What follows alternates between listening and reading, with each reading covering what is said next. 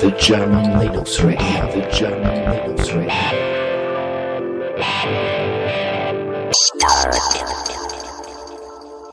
Hallo, herzlich willkommen zur Radio Talks Ausgabe Mai 2018 bei diesen sehr sommerlichen Temperaturen, über 30 Grad zurzeit, wenn ihr nicht gerade in einem Unwettergebiet wohnt, dann hattet ihr hoffentlich Glück und konntet die letzten Tage sehr genießen. Ich durfte auch dieses, äh, diesen Monat schon was genießen.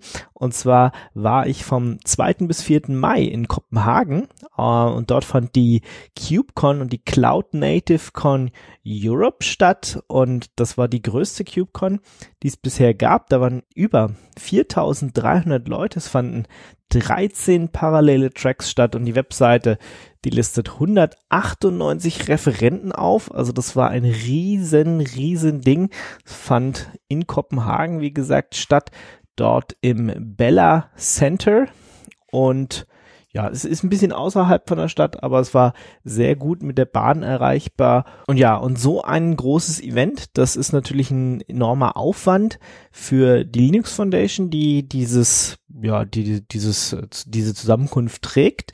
Und während die Linux Foundation dieses Event zwar organisiert, wird es technisch getragen, doch eher von der Cloud Native Computing Foundation. Und was diese Cloud Native Computing Foundation macht, und wie sie funktioniert, darüber konnte ich mit Alexis Richardson sprechen. Yeah, I'm here on the KubeCon 2018 in Copenhagen. With me is Alexis Richardson. He is the CEO of Weaveworks and chairman of the TOC at chair of the TOC at uh, CNCF. Uh, hi, Alexis. Hi, Ingo. So, what what is a Cloud Native Foundation? What do you do? Cloud Native Foundation is the home of Kubernetes and 19 other projects. It's also the home of a number of non-project activities that support those projects. It's a projects first foundation for open source to be successful and for cloud native to be adopted and for everybody to feel good about using it, which really comes down to educating developers, making them happy, confident to use these new technologies and making business end users who may be signing the checks for some of this feel this is safe, stable, a good technology base for the future, a cloud platform. And what does the TOC, the, the Technical Oversight Committee, do? The TOC is so the, the, the Linux Foundation set up the CNCF as three different bodies of control. There's a governing board which defines how the sponsorship money is spent, and the sponsors put in money to basically fund marketing and education campaigns and diversity campaigns. There is an end user group which consists of typically fairly large companies that want to be um, represented in some of the decision making processes from the point of view of people who use the technology. I think there are about 20 or 30 of them now. Uh, and then finally, there's the TOC, which exists to set the rules for the projects and to figure out how we can support them. If you look at previous foundations, when Apache got started in the 1990s, it was difficult to set up a shared code repository and one of the services it provided was a subversion service, I believe. Maybe there was even a predecessor. And that was there so that people could collaborate on the Apache web server, which was the first project in there. Today, we have things like GitHub, you know, Bitbucket, Atlassian, and so on, many other sources of uh, source control systems. So you don't need a foundation to provide that. So the question becomes, what should a modern foundation provide? And we provide help for the um, the teams running the projects to uh, to govern themselves, to uh, educate their users, to to do marketing, uh, to run events, and all kinds of things. And some of that is in the hands of the TOC because they're fundamentally technical or community decisions, such as approving a governance process. Just now, uh, Kubernetes graduated, the first project to graduate from the incubation tier to the top tier of graduated project. One of the gateway criteria for becoming a graduated project is that you have a governance process that you've agreed within your project. And these things are often quite hard to figure out. Kubernetes is a very big project with many, many lines of code. And it took them a while to work out what was the right, the correct system to manage all of that. Um, the TOC's role is to be supportive in that process, to examine what they've done and to help them get over the line in terms of having a good process. It also chooses projects. It votes projects in. It can actually, some people don't know this, vote projects out if something's going nowhere, which could happen. Okay, so is there a project uh, where, it can happen? So um, if um, yeah, I don't know if a project dies or um, maybe like you said the Apache Foundation. I mean, there is uh, Apache Open Office. Uh, it's nearly dead. So is this a thing where you could say no project? Please leave the foundation. I can't think of any open source foundation where this hasn't happened in some way with some projects. So we have to be upfront about it. Um, also, in the CNCF, we have this concept called no kingmakers, which means that we're not trying to select only one project to fit into a particular role or box, because often it's very early and it's impossible to say which of two or three projects might win, if you like. We're not picking winners. We're trying to detect quality, healthy community, healthy project. So um, when you when you have more than one project that's potentially fulfilling the same role, they may indeed compete over time. If there's only room for one, then one of them will inevitably probably lose developers, lose momentum, lose users, as happened with OpenOffice. People just, I think, got fed up of working on it. There's also some organizational politics sometimes. I can't remember the details, but wasn't there also LibreOffice? Yeah. There was some split. The community couldn't agree on the direction uh, that the organizations behind the whole process that wanted to fund it changed their view. And, you know, these things could happen in, in any project. So what are the criteria to join the Cloud Native Computing Foundation uh, as a project? So you can join uh, in two ways. You can join at, at, the sandbox level, which is the most junior level, uh, or you can join at the incubation level, which is really there to be a holding area for projects that are pretty close to being able to graduate. So the incubation bar is actually quite high. Um, the sandbox tier is we used to be called Inception is is really there for anything from a project that's in early stages of momentum, even through to completely experimental things that somebody just thought up. Let's collaborate on this. Um, sometimes people say there are five companies or five teams, and they want to get together to agree. Let's say a common data format. Uh, let's turn that into an open source project. And this is day one. So where's it going to go? It has to go into the sandbox tier. So that those kinds of projects um, are being uh, nurtured to the point where they can get more users. Um, so for, for, for example, for incubation, uh, you need to have three production users as one of the one of the bars to get into incubation. Now, means three, just three people, or no, no, no, no. They have to be. They have to. it's in the judgment of the TOC. So nothing is. Uh, there are some objective rules and numbers, but in the end, it's a bit like a court of law where uh, people are making a judgment and it's a normative process. So, um, we're looking for three reasonably uh, convincing use cases. Um, I, it could be three companies. It could be two companies and one big, you know, CERN, which is not a company. It's a huge science project. Do you know what I mean? So, um, but it can't be, you know, my three friends who live around the corner from me in my university. Um, it has to be real use cases. Uh, and they have to be, you know, been, been, been going for a little while and to be able to talk about it and, and be plausible. Okay. Then you joined and some days, weeks, months, years later, you graduate. Yeah. I mean, the graduation process is going to get faster in the future because people will be able to look at other governance models from other projects that have already graduated and say, I will adopt that one. Um, the Kubernetes model is, is pretty complex because Kubernetes is a big project. Um, if you take a small project like Core DNS, that is um, much more narrowly focused. It can it can move forward perfectly quickly with a handful of maintainers, and they can agree a very very informal model of governance. Um, so uh, that's important. Uh, another criterion, I believe, is that we require um, maintainers or committers, if you prefer that terminology, from multiple organizations. I can't remember whether it's two or three right now for graduation. But, you know, you can't have this kind of single company open source if you want to graduate. And that was an important business model for a while, if you look at something like MySQL. Mm-hmm. But with the foundation, I think we're heading more and more towards explicitly requiring multi companies or, you know, proof of diversity of contribution. How often do you at the TOC come together and vote? Um, we have a meeting every two weeks. Uh, I should say it's an open meeting anyone can join. It's just a dial in. Um, it's on Tuesdays at, uh, in UK, I'm in London, so UK 4 p.m. Uh, for people in Copenhagen, that's 5 p.m. Uh, for any Americans, San Francisco, 8 a.m. Uh, every other Tuesday. It's the first Tuesday of the month and the third Tuesday of the month. I should also say that the organizers of this call are very approachable. You should free, feel free to contact anyone that you hear about in relation to the community. Chris Aniszczyk, who's the COO, Dan Kohn, who's the executive director, myself, any member of the TOC, just, just find our email address or hit us on Twitter and you'll find that people will help you to do what you want to do.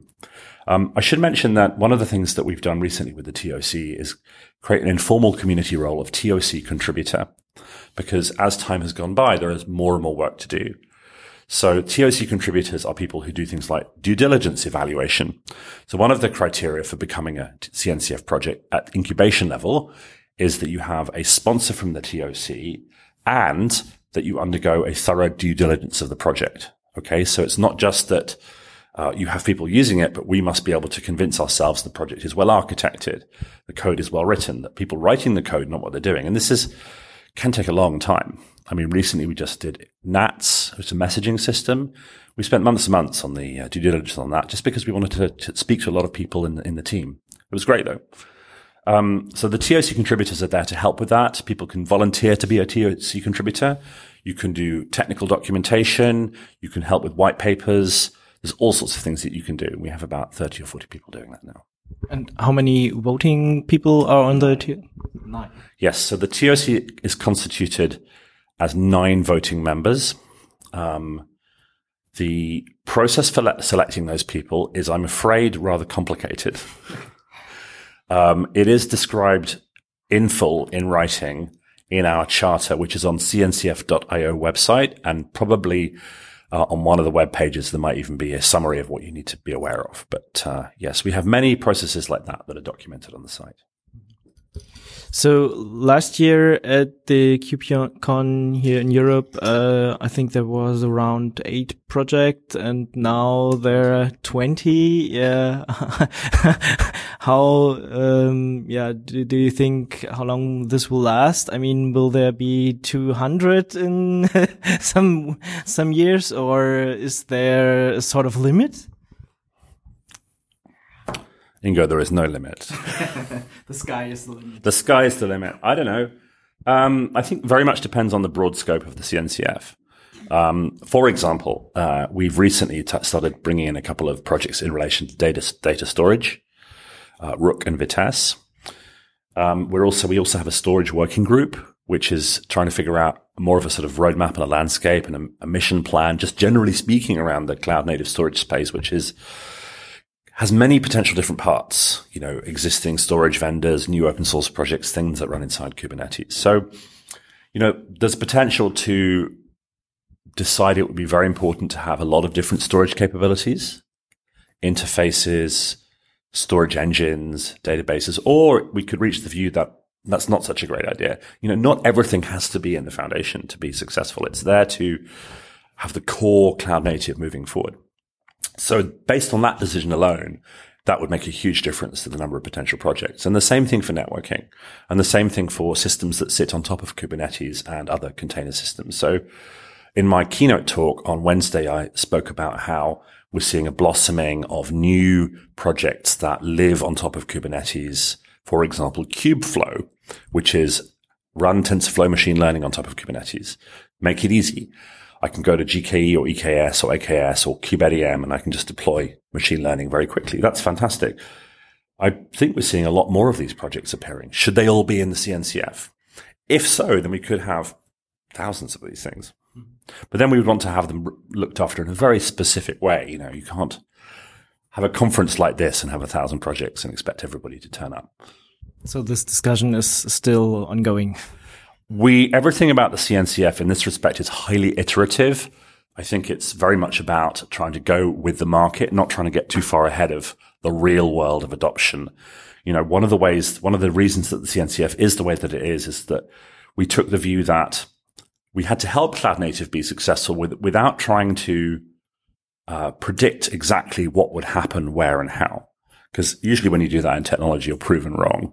So um, you have to figure out where you can uh, apply pressure, um, spend money, and where the rest of the community and the market will figure things out for you. And, and you should just make that happen. Not get in the way.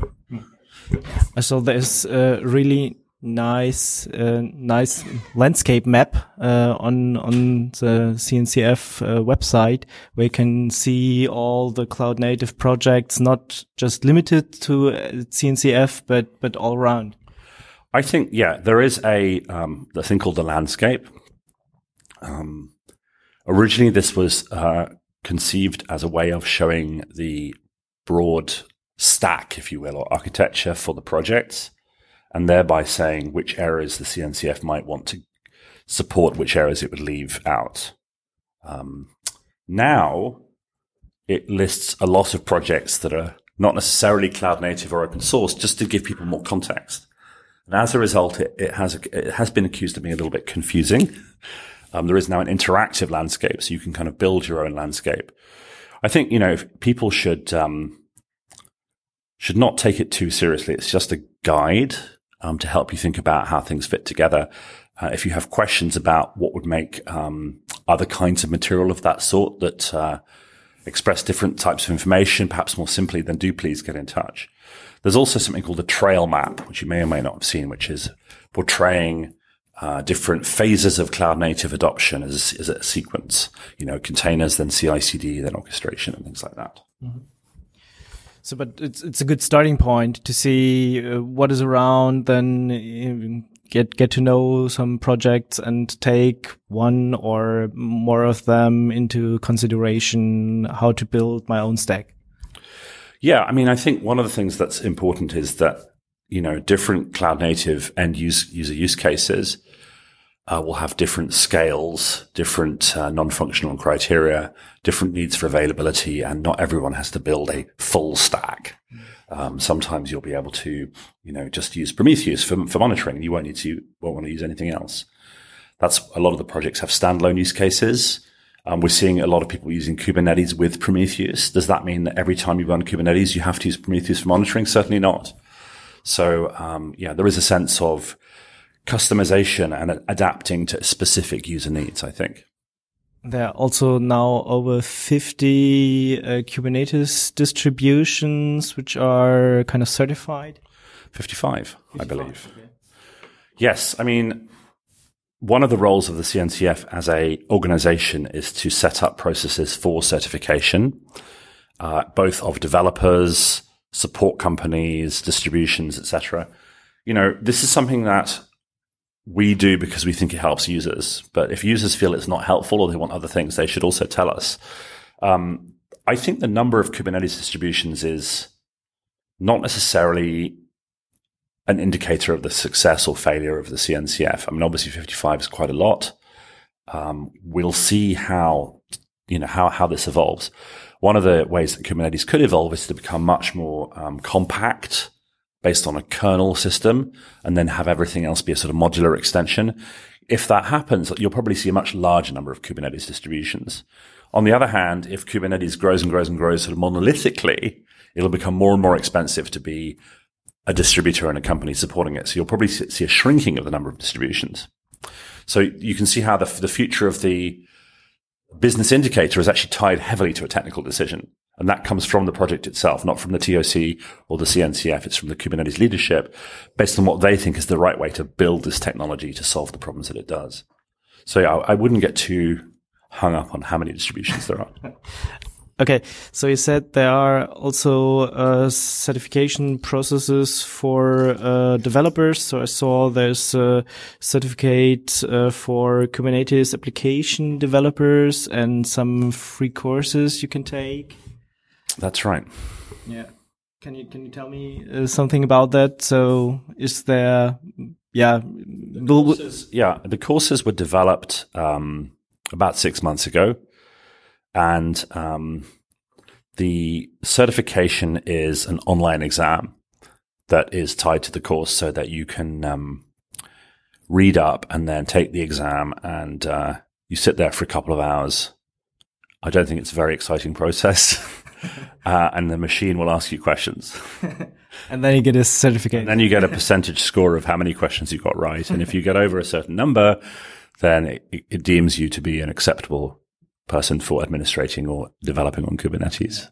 That's also a process uh, in C in the CNCF to say, okay, uh, we have a project, but we have also people working with the projects, and this this is your your paper. You can it's see. A great, it's a very important topic of the day in open source communities. You know, this is one of the ways we've moved on from the nineties. Apache, you just needed a subversion repo. Now we have all sorts of debates about what does it even mean to be an open source contributor. And I think people are coming to an understanding that an open source project isn't just about, you know, one or two uh, engineers writing code for the kernel. It's about people testing it, UAT, user acceptance, documentation, a whole raft of different sort of supporting roles around just the code. So um, the CNCF can certainly help to foster that, and in some cases fund it. Yeah, and maybe also legal matters. Uh... Absolutely, absolutely. Yeah. Any foundation uh, one of the, sorry, I should have said this at the beginning. One of the most important and fundamental roles of the CNCF and the Linux Foundation, the parent organization, is to enable a project to have a neutral home. So that, you know, if you're competing, two competing companies can work on the same open source project. For example, it solves many problems, but that, that's one of them. Uh, long-term health, legal support, um, you know, recourse, things like that. And there's also a diversity program helping people to come to conferences like this. Another really important area is diversity. You know, if you are serious about claiming that uh, projects will be high quality and will grow, I think you need to understand that that growth and quality are improved by diversity of contribution. So it's actually in the interest of the projects to be diverse. Uh, we have a diversity program in the in the CNCF, which is which is well funded and going pretty well. You should talk to Kris Nova, who's one of the advocates as part of that program, or talk to Dan and Chris, who are, as I mentioned, the, the ED and COO of the CNCF about the details. One of the things that it, it funds is scholarships for people to attend events, for example. So, as CEO of Weaveworks, you're doing a lot of stuff with Kubernetes and cloud native. Where do you think, um, yeah, the way is heading in in the next, I don't know, one year, two years, five years? I know it's a trick question, but what do you think? I think, you know, I tried very hard when, when I was involved in setting up the CNCF with other people to make it an organization that didn't specialize in predicting the future and getting it wrong and then being embarrassed. Um, we, I did actually provide a, an idea of where it might go um, on Wednesday when I did the keynote talk uh, at the end of the keynote session. Do do recommend people uh, look at the slides and, and, watch the 20 minute video. There are a few slides there about a kind of roadmap for the next few years. Um, one of the things that we need to figure out this year is more information about storage. Um, we need to get better at the developer on ramp. Uh, things like CI/CD tools and things like that, um, enabling a much larger class of developers to build applications Kubernetes today is is growing fast, but it's still a bit of an expert thing. Do you know what I mean? Um, we don't want people to have to hire consultants to build Kubernetes applications. It should be something anyone can do. Uh, looking further ahead, I think there is this question of how many systems will appear that live on top of Kubernetes, which would be very exciting if there's lots of them. Also, there's the business concerns. You know, if you're a if you go into the boardroom of uh, you know, a big company and you talk to people, um, you know, who've been in the industry for a long time, not necessarily doing tech, and you ask them about this stuff, they're like, what does it mean for me? You know, why should I, why, I, I know I have a technology team. Why should I increase it in size to do, to do things with this technology? And the answer is the cloud and, you know, the era of digital and the web have had a very specific benefit to the business to do with how it saves money, you know, how it has flexibility. And we need to map things like cloud native onto those benefits. Um, otherwise, you know, no one's going to fund big projects. Okay. Thanks a lot. Alexis Richardson, CEO of Weaveworks and chair of the TOC at CNCF. Thanks. Thank you, Ingo. Hi, this is Greg Kroah-Hartman. I'm a Linux kernel developer and this is RadioTux.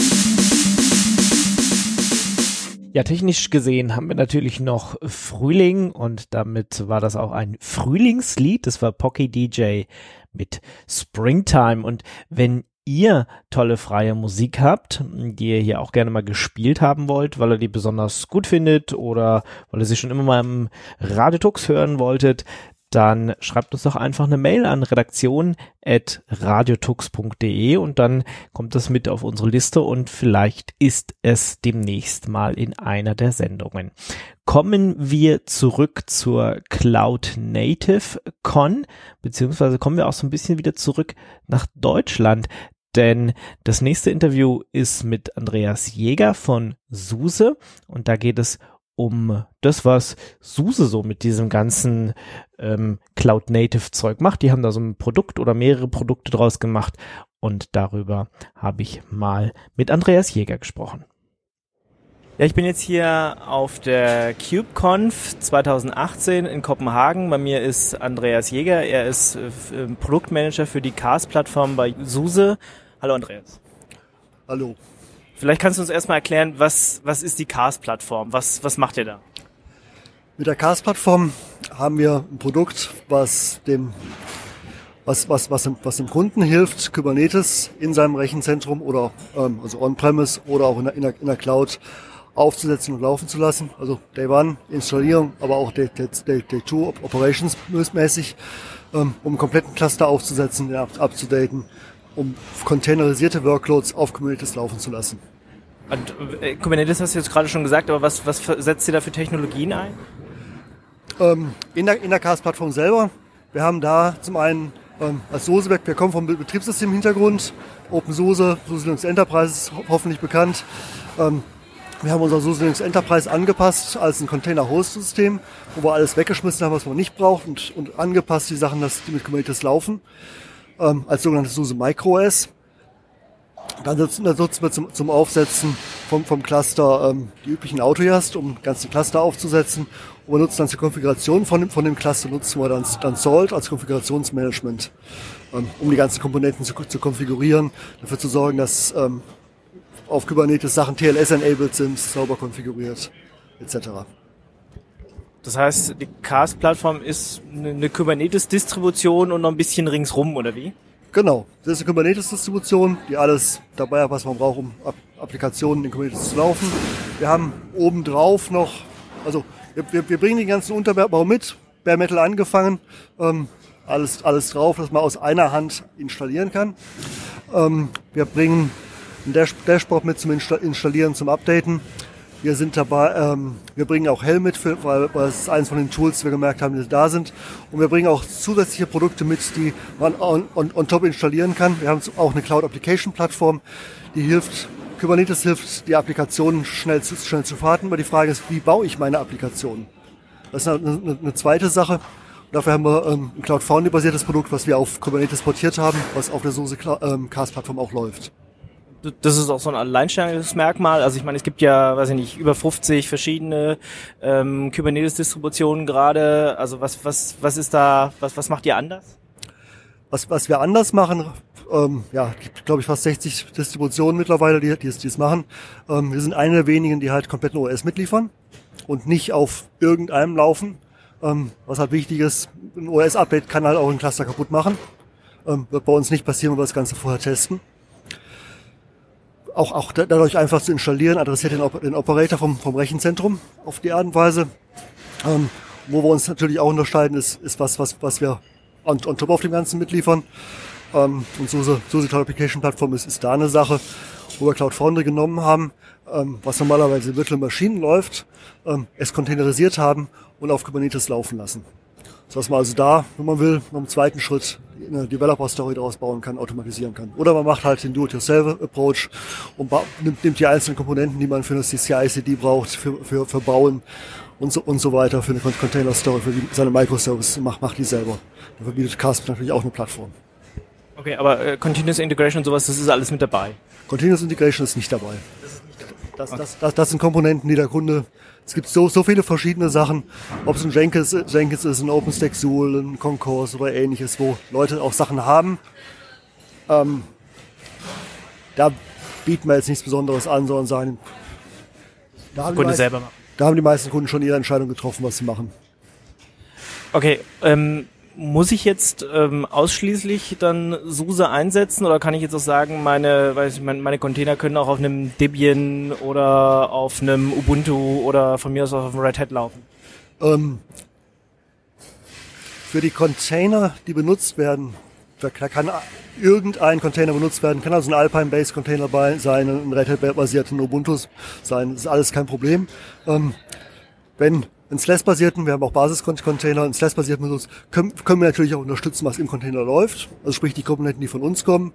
Wenn jetzt ein Apache im Container läuft, der auf ein SLAS ist, können, werden, werden wir diesen auch, auch den, den Apache selber unterstützen. Wenn jetzt ein Third-Party-Container ist, ähm, mit einem Apache drin, in, auf dem Alpine basiert oder ähnliches, sagen wir, wir unterstützen nur die, die Ausführung von, von diesem Container, aber können natürlich nichts innen drin machen, was, was nicht von uns kommt.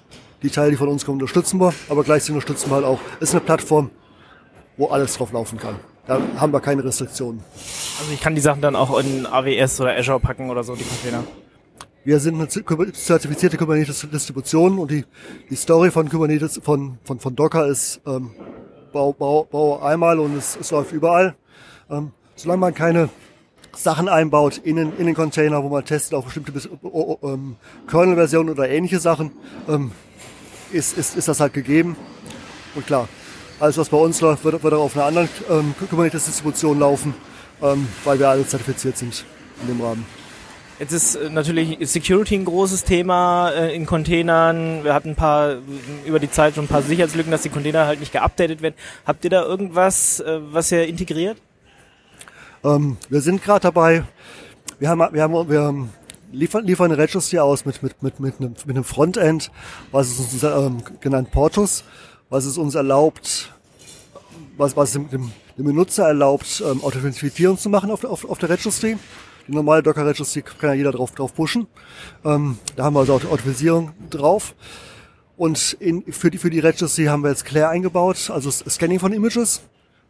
Aber genauso und wir haben unseren SUSE Manager erweitert, dass, dass der Image, Images bauen kann und dann dementsprechend auch feststellen kann, der merkt, merkt sich dann, die, dass das sind die Versionen in den Images drin und kann dann Scanning tun, die, die, diese Images laufen. Ähm, ich habe hier ein neues Update für, für OpenSSL. Ähm, in, wel, in welch, in, wo habe ich das reingebaut? Wo ist das Ganze? Also retroaktiv in, dem Fall, Sachen, die ich mir aus Test gebaut habe. Da sind verschiedenste Optionen. Ähm, gibt aber auch genug Third-Party ähm, Third-Party ähm, Software, die ähm, aufgebahrt ist läuft für Security-Sachen. Ähm, wir haben jetzt ähm, gerade gestern ein Announcement gemacht, wo wir uns mit einigen von diesen ISVs zusammengetan haben, eine Partnerschaft, dass diese Sachen auch bei uns laufen, dass wir die Sachen zusammen supporten. Da gibt es verschiedenste Sachen, die man auch benutzen kann. Das Kubernetes ist natürlich ein großes Open Source Projekt. Ist es, seid ihr da in irgendwelchen Special Interest Group, also äh, Gruppen, wo, wo man halt Spezifikationen und, und Weiterentwicklung stattfindet, ähm, wo ihr dabei seid und äh, wie, wie funktioniert die Arbeit da so?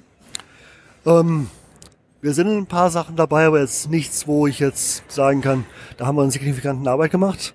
Da sind wir gerade dabei, uns unser Team aufzubauen. Ähm, da möchte ich mehr sehen, eindeutig.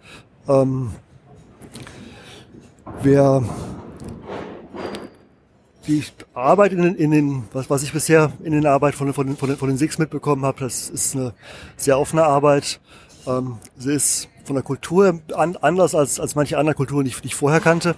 Ich, Im Vergleich jetzt zu einer Kernel-Community oder auch zu einer Open, OpenStack-Community ähm, sehr, sehr, sehr viel interaktiver in, in manchen Sachen auch, auch andere, andere Möglichkeiten.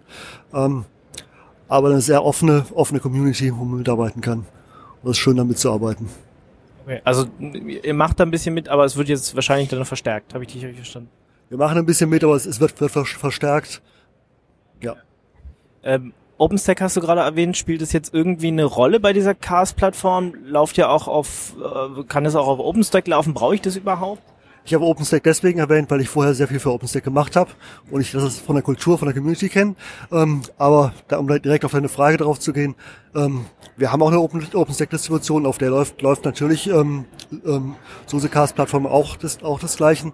Ich kann es installieren, das ist auch unsere, unsere Testplattform, da machen wir unsere, alle unsere Skalierungstests drauf, ähm, also in unserer Entwicklungsumgebung. Dementsprechend ist das die am besten getestete Version. Darüber hinaus laufen wir natürlich auch, ähm, wo wir hinwollen. Wir wollen auf Bare Metal. Da wollen, wollen viele hin. Wir laufen auch in der Public Cloud. Aber Open, OpenStack ist am einfachsten für uns zu testen, weil es von der Skalierung her Okay, also alle Möglichkeiten. Wenn ich jetzt sag, äh, Docker hast du vorhin auch erwähnt, aber äh, Container sind ja, es gibt ja viele verschiedene Container-Engines. Kann ich irgendeine nehmen oder sagt ihr, nee, es muss Container die sein oder äh, Rocket kann man vielleicht auch noch verwenden, aber alles andere geht nicht? Ähm, wir bringen alles mit. Also heutzutage bringen wir, bringen wir Docker mit. Jede Kubernetes-Version ist auch nur mit einer bestimmten Docker-Version getestet. Ähm, und je nachdem braucht Patches, um in eine neueren zu gehen, weil Docker sich auch schon mal inkompatibel ändert. Ähm, deswegen hat man da, da spezielle Docker-Versionen drin. Wir sind gerade dabei, für unsere Version 3 von, von SUSE-Cast-Plattform Creo einzubauen, ähm, was mit Docker den, den, den Ranzi-Part teilt, ähm, also zur Execution vom Ganzen, aber einen wesentlich kleineren Daemon ist, also nicht ein Daemon, eine klein, wesentlich, wesentlich kleinere Architektur hat, ähm, dementsprechend sicherer ist, die hoffen auch ähm, stabiler auch hinzu, hinzukriegen. Die ist, die ist unserem ähm, Docker enthält zum Beispiel Bauen, Bauen von Container, was ich im Kubernetes gar nicht brauche in, in der ganzen Sache. Ähm, das wird jetzt in SUSE-Cast Plattform 3 eine Option sein, den Cluster aufzusetzen. Entweder mit ähm, Creo oder mit, mit Docker. Ähm, in zukünftigen Versionen werden, werden wir wechseln ähm, und sagen, wir wollen mal ganz, ganz, ganz auf Creo gehen, ähm, basierend auf den Erfahrungen, die wir jetzt sammeln mit, mit der Stabilität von, von, von Creo. Wichtig hierbei ist, ähm, es ist alles OCI-compliant, Doc, Docker ähm, Images, die heutzutage auf Docker laufen, werden auf Creo genauso laufen. Das ist, das ist transparent. Wie sieht's mit Kata-Containern aus? Also das scheint ja jetzt auch so, ein, so eine neu, neuere Lösung zu sein.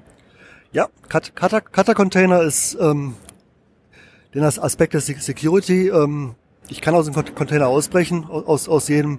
Google hat ja hier gestern, hier heute auch, äh, gestern auch das Geweiser-Projekt angekündigt als, als eine Möglichkeit, eine Sandbox zu machen. Und Kata-Container ist, ist eine andere Möglichkeit, wo ich halt einen Hypervisor habe. In diesem Hypervisor einen kleinen, minimalen Kernel mache, aber dafür, der, der aber so minimal ist, dass er genau einen Container ausführen kann, nicht, nicht nichts anderes und dementsprechend auch schnell startet. Nicht eine virtuelle Maschine, wo ich mehr, wo ich ähm, eine Minute vielleicht brauche mit, mit, mit allem, sondern ähm, unterhalb von einer Sekunde starte, wie ich einen Container starte. Ähm, mir dementsprechend die, die Protection vom, vom, von der CPU für das Ganze gibt. Kata Container ist eine Sache, die wir uns anschauen, ähm, zu integrieren. Das Projekt wurde letztes Jahr im Dezember in Austin auf der, auf der, auf der KubeCon angekündigt. Ist noch sehr jung, da sind zwei, zwei, zwei Projekte zusammengewachsen. Wir verfolgen es. Ähm, ich würde es gerne raufnehmen als, als eine Alternative, ähm, beziehungsweise man kann es auch einbauen in, in Creo. Aber müssen wir uns auch mal anschauen, was, was jetzt ähm, Gehweiser macht, weil was, wo, wo die Entwicklung dahin geht. Da ändert sich so viel, dass ich jetzt nicht sagen kann, dass es wir werden das zu dem Zeitpunkt machen. Ja. Ähm, also steht noch nicht auf der Roadmap, aber ihr guckt es euch an. Es steht auf der Roadmap drauf, momentan. Ähm, schauen, schauen, wie sich Sachen entwickeln. Okay. Wie funktioniert eigentlich die Kommunikation bei euch unter den Containern? Also was, was habt ihr da für eine Netzwerkschicht? Wir haben für eine Netz Netzwerkschicht, wir benutzen momentan Flanell, ähm, was halt jeder mit jedem im Wesentlichen sprechen kann. Für Version ähm, am Ende des Jahres werden wir, werden wir auf Slave 15 gehen mit einem neuen Kernel ähm, und, und, und planen dann auch Cilium zu nutzen, was uns ähm, aufgrund von dem, von dem, von dem Packet Filtering, der eingebaut ist, halt auch Network Segregation gibt und eine Firewall zwischen den Containern. Gibt aber auch ähm, Third-Party ISV-Lösungen, die auch, auch Firewall auf Lanell basierend da ermöglichen. Was gibt sonst noch für neue Features oder nächste Features, die ihr so äh, für, für Version 3 dann plant? Mit jeder Version von Kubernetes entwickelt sich rasend schnell weiter, kommen vier Releases im Jahr raus. Ähm, dementsprechend gehen wir, gehen wir auf eine neue Version. Wir werden aber auch im, Lauf, im Lauf, Laufe des, der, der ähm, Laufzeit des, des Produktes ähm, neue Kubernetes-Versionen als Online-Applets rausbringen ähm, und auch neue, neue Features ähm, währenddessen. Krios ist die eine große Sache, die, ich vorhin schon erwähnte. Ähm, wir haben auch uns auch die, die Art und Weise, wie man, wie man Cluster aufsetzt, einig, einiges verbessert. Ähm, wir haben machen Integration im, Cloud-Bereich, auch im Bereich OpenStack ähm, von Load Balancer und von Storage, dass man die nutzen kann. Wir arbeiten mit, mit Third-Party ähm, Storage Vendors zusammen, für der, deren Hardware und, und uns, unser Cast zusammen zu zertifizieren, dass ich, dass ich Storage nutzen kann, nutzen kann die halt an, an einem Container ähm, attachen und wenn der Container moved, die, die Storage mit, mitläuft. Das sind Sachen, wo wir, wo wir dran sind. Ich könnte aber auch, äh, wenn es nicht ein externer Vendor ist, ich könnte auch äh, das auf SLES-Basis mit, weiß ich nicht, Ceph oder sowas machen, oder? Natürlich, ich kann auch, ich kann auch, auch Ceph dazu benutzen. Ähm, das, das, das unterstützen wir schon. Ich kann NFS benutzen. Das sind Optionen. Jetzt ist die Cast-Plattform, du hattest, du hattest ein paar Sachen erwähnt, äh, dass ihr zum Beispiel fürs Deployment ziemlich viel Salt benutzt. Was, wenn ich jetzt, weiß ich nicht, Know-how in Puppet, Chef, Ansible habe, kann ich das austauschen oder ist das ein verpflichtender Punkt? Das ist ein verpflichtender Punkt. Wir haben halt ganz als Black, Black, Black Box das, ähm, das, das Salt setzt, setzt den Cluster auf und dementsprechend ähm, ist, ist das nicht austauschbar. Es ist Teil von, von der Integration, die wir haben. Dann gibt es, ich meine, Cars-Plattform ist jetzt für große Unternehmen äh, oder für mittelständische Unternehmen von mir aus. Ähm, wenn ich jetzt ein Privatanwender bin, dann kann ich ja, oder dann gehe ich wahrscheinlich nicht einfach zu euch und sage, äh, ich hätte jetzt mal so diese Cars-Plattform. Vielleicht kann ich sie noch testen für 14 Tage, aber im Endeffekt ist es natürlich ein Ding, äh, was sich Unternehmen kaufen. Jetzt habe ich gelesen, es gibt auch ein Projekt, das nennt sich OpenSUSE Cubic Project, was ja auch aus einem Community-Ansatz irgendwas mit Containern macht. Kannst du da ein Wort, paar Worte zu sagen? Ja. Lass mal jetzt noch zurückgehen. Also ich, ich kann Cast-Plattform für 60 Tage testen, nicht, nicht 14 Tage. Die, die andere Sache beim, beim, beim Testen, ein Kubernetes-Cluster. Ich, ich kann ein Mini, Minikube nutzen, um auf einer ein, einzigen Virtual Maschine alles machen, klar. Wenn ich aber ein, ein Real-Life-Szenario habe, brauche ich mindestens einen Master und habe eins, eins, ein, zwei Worker. Ich brauche schon etwas größeren Laptop oder Workstation, um das Ganze virtuell testen zu können. Ähm, ist also auch nicht, nicht, nicht für jeden gemacht da. Weil Kubernetes wirklich von der Idee kommt, ich habe hier Hochverfügbarkeit, ich, ich möchte, möchte, möchte ähm, ich habe einen Cluster, den ich, den ich aufsetze. Also mehr Scale als, als im, im kleineren Bereich. Wir haben halt Open Source Kubernetes genau, was unsere, ich sag mal, Entwicklungsumgebung ist. Ähm, wir haben leider den, den Fehler gemacht, falsch angefangen. Wir haben erst intern entwickelt und haben es dann nach OpenSUSE portiert.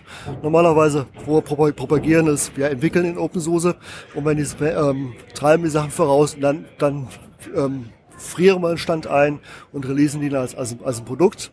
Momentan machen, machen wir uns da verkehrt herum. Wir ähm, vorwärts portieren jetzt, jetzt Sachen hier von, von, von, von SUSE Cast Plattform. Ähm, Unsere Entwicklung ist die ganze Zeit im, im, im offenen Bereich. Unsere Repositories sind, sind öffentlich. Ähm, auf, auf GitHub findet, findet man das Cubic-Projekt. Die ganzen Sourcen übernutzen. Alles, was wir machen, ist Open Source.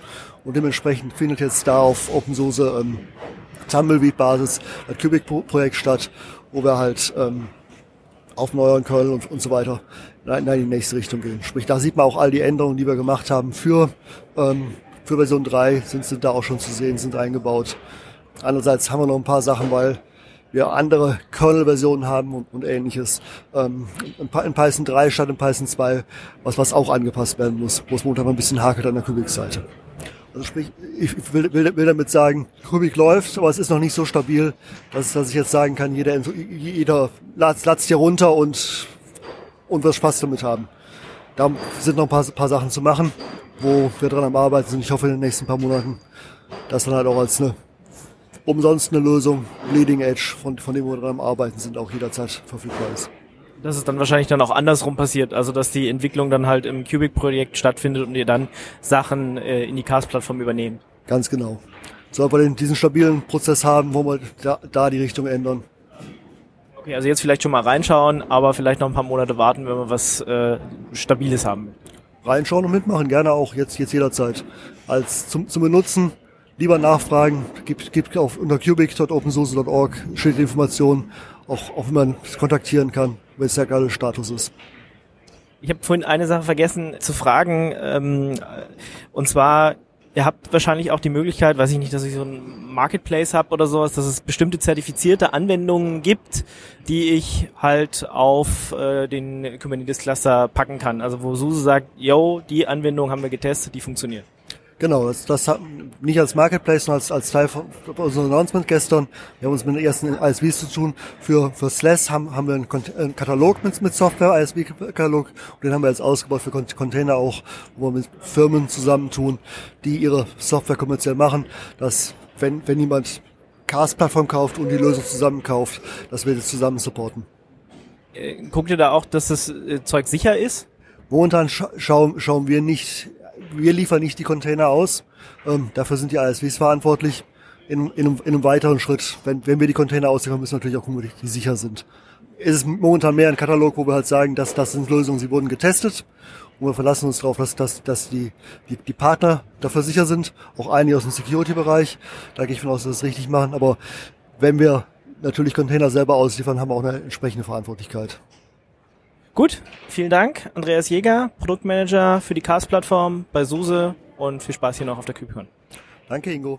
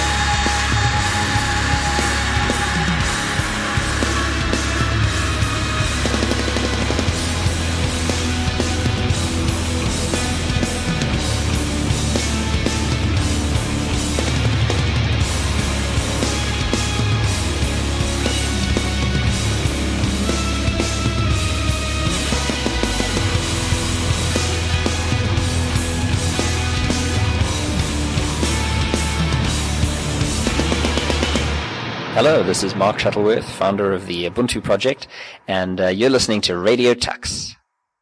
Ja, wir sind immer noch im, bei Radio Tux im Wonnemonat Mai und das war Dean Moore mit Superimposter und wir kommen von SUSE zum ja, großen Rivalen sozusagen zu Red Hat.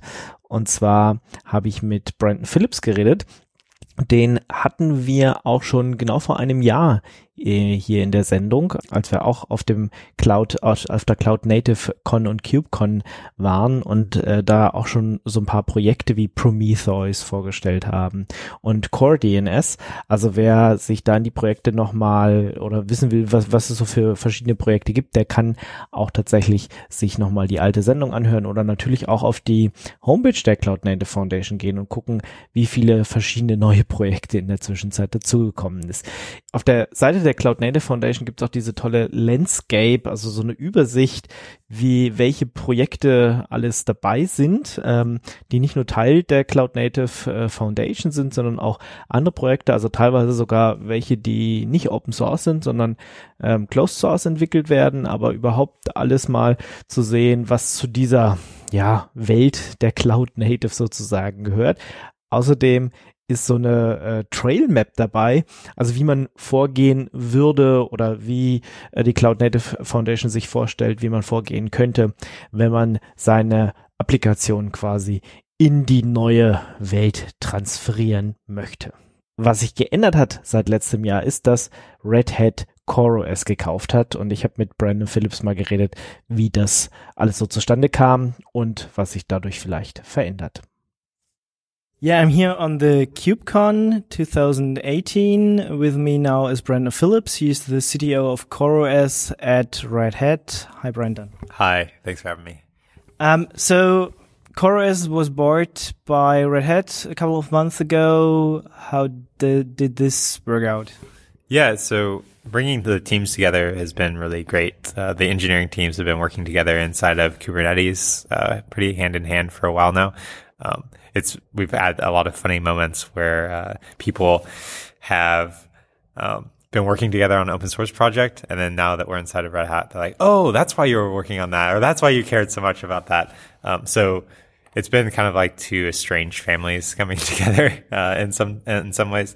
And then on the product side, it's been rather exciting to see uh, a company like Red Hat with um, so many large enterprise customers uh, so rapidly adopt some of the ideas that we had inside of CoreOS around automated operations and and some of the technologies we were building, like um, like Quay, and some of the ideas that we had in Tectonic. Um, so it, has been uh, it's been definitely a good um, a good integration between the two the two teams. And what has changed for you personally? Um, so for me personally, uh, my my first uh, child was born two weeks before the acquisition. Uh, and, thank you. And then um, uh, I've been working a lot on um, integrating the teams. So um, doing less uh, net new technical work and more figuring out how integrations um, and, and how we get the value of, of Tectonic uh, built into the OpenShift product um, has been the big change. Um, that being said, uh, a lot of that roadmap's being sorted out and is going to be talked about at Red Hat Summit. And so I'm looking forward to spending time doing more uh, upstream Kubernetes stuff. I've had to put a lot of it on pause for the last uh, three three or four months, um, but uh, definitely looking forward to getting back into it and building some new stuff. Okay, so your main focus will be Kubernetes uh, in the future? Yeah, for sure. Um, particularly a lot of what we're starting to think about with the operators and the operator framework. Um, where does Kubernetes go now that we've established ourselves as kind of the de facto across all the clouds, like the answer to hybrid cloud is really becoming, uh, has become Kubernetes. And so where do we need to invest in technologies to um, compete further up the stack and make hybrid cloud not just something about raw compute network and storage, but something about applications, something about um, a system that enables uh, infrastructure owners to do things that they should be good at, like security, monitoring, um, metering, understanding how their systems are being consumed, where they're spending money on on on on servers. So uh, those those are the things that I'm getting excited about. It's been five years of since we started CoreOS and before Docker even existed, five years of building really difficult infrastructure software. Um, and now it's opening up all these new opportunities and looking forward to taking advantage of some of those new opened opportunities. CoreOS also started some other projects like uh, Container Linux and, and Rocket. How are these projects fit in the Red Hat world? Yeah, so Container Linux um, will continue to be an open source project. Um, it was a component of Tectonic, the product, um, and yeah, it'll continue uh, as. And then uh, the other one that you asked about was Rocket. Oh, Rocket. Rocket.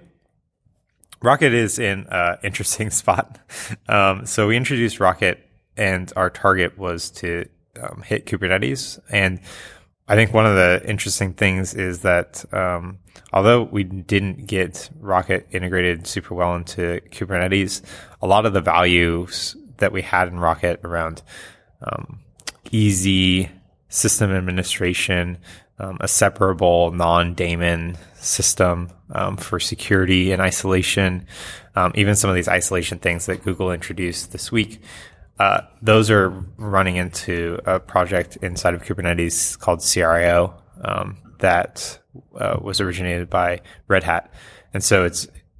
Uh, I think even though Rocket hasn't achieved its original goal of, of getting integrated into Kubernetes, it has achieved inspiration on technology that is going in, um, and so uh, that's where the project is. Rocket continues to get a lot of usage outside of the Kubernetes context. We use it a lot in container Linux, um, but uh, it, it's less and less related to Kubernetes um, mm. as Kubernetes continues on its path of integrating containers in a bunch of different novel ways. So. Yeah, and I, I heard uh, people are complaining about uh, Rocket. That's not that the development is a little bit slow, and and there is no OCI compliance and and, and something like that. So it's the project is yeah end of life or something like that. Yeah, I mean we're we're still maintaining releases. Like I said, we use parts of it inside of Container Linux, um, but there's really no forward roadmap because um, I think. Uh, containerization for the most part, the interesting bits are integrating it into Kubernetes. I mean, you're you're seeing. I think it'll be sorted out over the next year. Of um, we have a bunch of different competing projects for where the like low level details of Kubernetes are going, whether it's CRI-O or containerd or there's a couple others as well. Um, but I think that that level of the stack is getting sorted both ways. There's there's a lot of good engineering going into CRI-O and containerd and and um, a couple other projects as well. Um, and I think really the core things we are trying to do with Rocket like have inspired those projects, and they're they're um, they're taking a lot of the ideas out of it. So, what do you think about kata containers? Uh, kata containers are super interesting. Um, I, I, there is there is a market and a need for increased isolation. Um, the the other announcement, which I was really happy to see, was the gVisor announcement um, this week by Google. The Linux kernel uh, just natively doesn't have a lot of isolation primitives, and so I mean, there's some they're more difficult to use, and, and some of the APIs aren't great. But um, any anything that we can do to simplify the the consumption of those um, isolations and add additional layers of isolation, I think is important. Um, so Kata is a good, a good, uh, direction. gVisor is a, another interesting direction. It, it's, it's all just, there's this whole spectrum from raw, raw unconstrained process to, um, hardware enforced virtualization. And, um, I think the interesting thing is just being seeing how containers, which are this kind of common interchange format, are able to run up and down that spectrum, um, which you know is is um, you know all due in part to Docker and their introduction of that that format um, five years ago. Uh, what issues do you see for the future? I mean, um, are there any problems which could uh, lead to a stall adoption of, of uh, Kubernetes? Yeah, I mean, the thing that I worry the most about is um,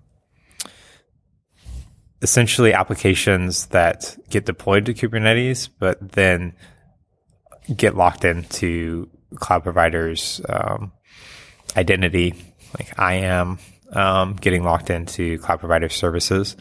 Um, and I think one of the challenges for Kubernetes will be to provide compelling answers. Like Kubernetes has a story that is naturally compelling to developers. You can run against public cloud, you can run it on your laptop, you can run it on a server in your data center, and it's the same API. The challenge will be providing enough services that are available on top of the Kubernetes cluster so that that story is real. Um, I run into applications, people wanting to port their application to Kubernetes where they're directly calling um, an IAM service. and it's like, what's the point? You're running containers, but your application won't even start unless 169.254, 169.254 IP address is available and giving you cloud IAM. Um, and I, I, think these are sort, sort of some of the challenges is, um, we need to interact and interoperate with cloud, but Kubernetes needs to hold the line on, on where applications interact and provide actual services. IAM's a valuable service and we don't have a, a reasonable answer to it inside of Kubernetes yet. Um, and also yesterday at the uh, network roundtable, I got the impression that uh, network is still an issue. Uh, I, would say that for the most part, Kubernetes networking is, um, is calming down.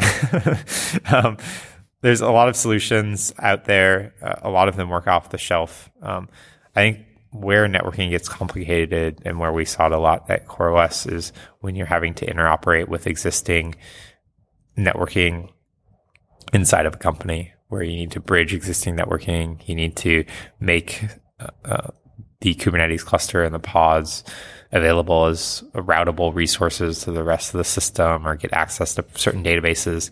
I think that's where networking gets complicated in Kubernetes. But I mean, be perfectly honest, those sorts of concerns have always been complicated for for enterprises. Is um, is that network architecture and making sure they're remaining compliant and all that stuff. Um, so I think the fundamentals of Kubernetes, Kubernetes networking is sound. It's um, whether we're able to take that next leap to take care of all the enterprise concerns and compliance and all that stuff, which is what leads to you know the really large adoption. So.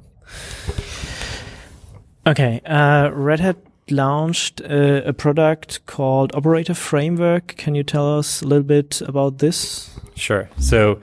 Uh, this was actually launched. We're, we're, we're trying to make it a launch of a community project. Um, so it's not Red Hat necessarily launching it, but there's um, CoreOS engineers, Red Hat engineers, uh, Google engineers, um, and what we're trying to do is there's this concept of an operator, and operator you can think of as uh, as the clouds provide all these services, databases, load balancers.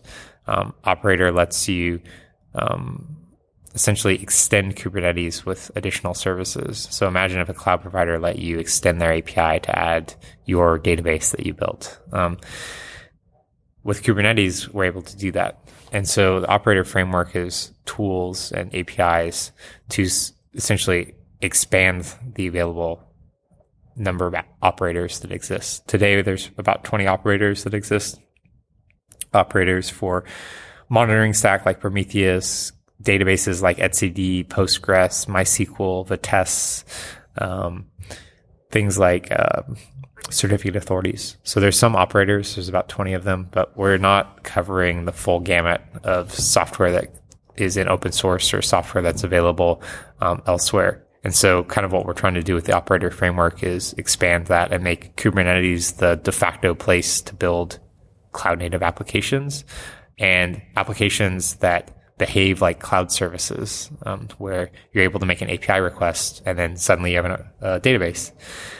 And that kind of magic is what has made cloud so popular is API request thing I, I needed to get my job done.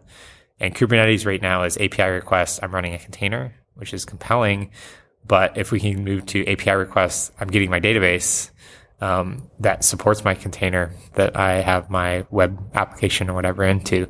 Um, I think we'll see a lot of rapid growth and expansion of where Kubernetes finds itself and developers and engineers that are excited about Kubernetes. Um, and uh, I think that's the big opportunity right now. So it could uh, make the life easier for developers. They don't have to care about the Kubernetes stuff. Yeah, it makes it essentially, it means that the reason I believe that cloud has gotten so much usage is because as a developer, I can ask for all these high level resources that I don't necessarily know how to operate myself. Databases, queues, etc. And I want Kubernetes to be the place that engineers get excited and they make an API call and they get their database queue, whatever. Um, and uh, operators, I think, are the path to do that. These extensions of the Kubernetes API that um, enable that sort of give me an application instance um, experience via an API call. So it's a, project I can find uh, on GitHub and and start developing around. Yeah. So we we've open sourced uh, two components. There's the it's under GitHub.com slash operator dash framework. Um, the first is an SDK to make it easier for people to develop an operator. This is for people who want to, they have some sort of application and they want to um, expose it as a service on Kubernetes. And then this thing called operator lifecycle management tooling, which eventually we hope will become kind of the, the default way of Kubernetes managing these things and installing an operator, uninstalling it, upgrading the operator, um, and managing that whole lifecycle and, and finding the right instances. And then the, the next component that we're doing to make it feel more cloud like is we're in the next few weeks introducing operator metering where we will start to similar to what the clouds do where they tell you, oh, you use five hours of this virtual machine and it costs you X dollars. Um, introducing a service that will meter Kubernetes resources and Kubernetes operators. So you can say, oh, you are running a etcd cluster, that etcd cluster used up five hours of a pod and 10 hours of a service and uh, aggregate that data so you can um, go back to teams, development teams, or, or even understand your own usage of uh, the cluster. Where do you see uh, Kubernetes in the next uh, five years? I mean, this this conference here is uh, uh fourth times bigger than the last one. it's it's really crazy. What do you think will come next? Yeah, what I see is Kubernetes has captured the imagination of um, developers and and infrastructure owners, and I get excited about the fact that Kubernetes is going to give everyone an API to rally around. So for a long time, uh, you would go draw on the whiteboard what the architecture of the thing is that you're going to build. And then that whiteboard would like loosely translate it into like virtual machines and network topologies and firewall rules and, uh, and, and configuration management cookbooks.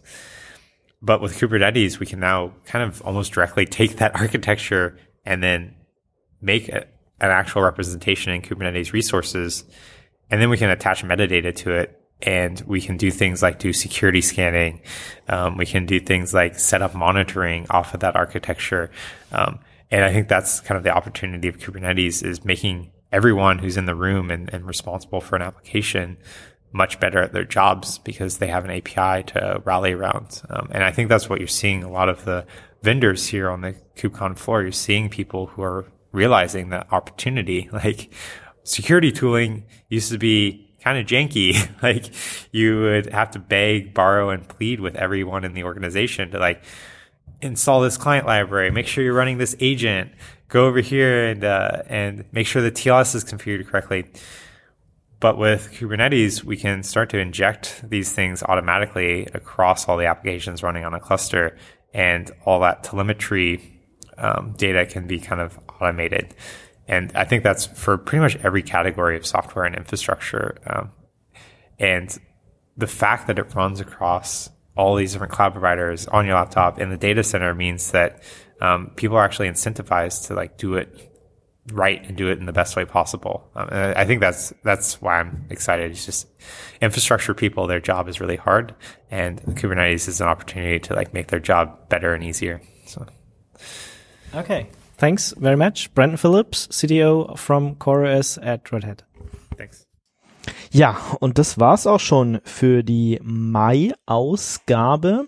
Mai-Ausgabe von äh, Radio Tux hier und die ist, war natürlich ein bisschen ungewöhnlich, dadurch, dass er mich am viel sprechen hören und die anderen gar nicht. Ich denke, das ist dann im Juni wieder anders und dann, ja, haben wir wieder ein paar andere Themen und dann äh, ist es nicht so monothematisch, aber ich denke, das war jetzt mal wieder eine nette Zusammenfassung, dass ich da hingehen konnte und da hier jetzt auch noch ein kleiner Disclaimer. Ähm, die Cloud Native Foundation beziehungsweise die Linux Foundation, die dieses Event ja organisiert hat, die hat mich eingeladen dazu. Also das heißt, das Hotel wurde zum Beispiel bezahlt, aber wir sind natürlich völlig frei, mit wem wir da Interviews machen. Da ist jetzt nichts bezahlt. Das ist mir sehr wichtig und äh, sonst würden wir da nicht hingehen. Also wenn es dann hieße, ja, ihr müsst dann aber noch das Interview mit XY machen, mit in die Sendung rein, sonst dürft ihr nicht kommen, sonst übernehmen wir hier nichts. Ähm, das würden wir nicht mitmachen. Aber ohne dieses Sponsoring sozusagen von der Linux Foundation wäre das mir jetzt auch nicht möglich gewesen, da so viel äh, Geld für Hotel und alles auszugeben. Ich hatte dann aber noch die Gelegenheit, ein bisschen mehr Kopenhagen anzugucken und ähm, natürlich bei der kleinen Meerjungfrau kurz vorbeizugehen und so. Ist eine sehr schöne Stadt und wir hatten natürlich super Wetter und ähm, was ich auch sehr toll fand, ist, dass es so viele Fahrräder da gibt, dass sehr, sehr viele Leute morgens mit dem Rad zur Arbeit fahren und auch äh, ein äh, Journalistenkollege, der äh, mit in Kopenhagen war, der hat sich gesagt, der hat sich einfach ein Fahrrad schnell ausgeliehen und ist dann jeden Morgen immer zu diesem Bella Center vom Hotel hin und her gefahren. Also das ist da alles möglich und diese ganzen Fahrradwege sind einfach mit in das Verkehrskonzept eingeplant. Ja, das ist nicht so wie bei uns, dass das da, naja, dass man entweder auf der Straße fahren muss oder auf ganz komischen Radwegen, sondern ist quasi zu jedem, ja, zu jedem, zu jeder Straße ist dann nochmal extra bisschen abgetrennten Radweg man äh, wird dann da auch nicht so leicht äh, hier toter Winkel und so überfahren, wie das in Deutschland der Fall ist. Also es ist schon schon anders als bei uns. Und äh, auch toll fand ich zum Beispiel die äh, fahrerlosen U-Bahnen, die da die ganze Zeit rumgefahren sind. Also ich bin jeden Morgen tatsächlich in eine U-Bahn eingestiegen. Beim, beim ersten Mal hat man es noch gar nicht gemerkt, aber irgendwann habe ich gedacht, hä? Da sitzt ja gar keiner mehr vorne drin. An der Stelle sind sie auch wesentlich weiter als bei uns. Ich weiß, in Nürnberg gibt es es auch, aber ähm, halt nicht nicht so nicht nicht auf allen Linien sozusagen ja. Das ist schon ein bisschen anders als bei uns. Und äh, super toll fand ich zum Beispiel auch das Social Event. Das war in so einem so einem Vergnügungspark sozusagen. Also es war nett da konnte man zusammenkommen äh, man hat erst zusammen gegessen und gequatscht und dann durfte man tatsächlich auch noch die ganzen äh, Fahrgeschäfte dort ausprobieren. Und das äh, ja war schon eine sehr unvergessliche Zeit wird mir eine Weile in Erinnerung bleiben. Also falls ihr mal die Gelegenheit habt, ich weiß nicht, ob das jedes Jahr äh, so, in, so interessant und so spannend sein wird, die Cloud Native äh, Con.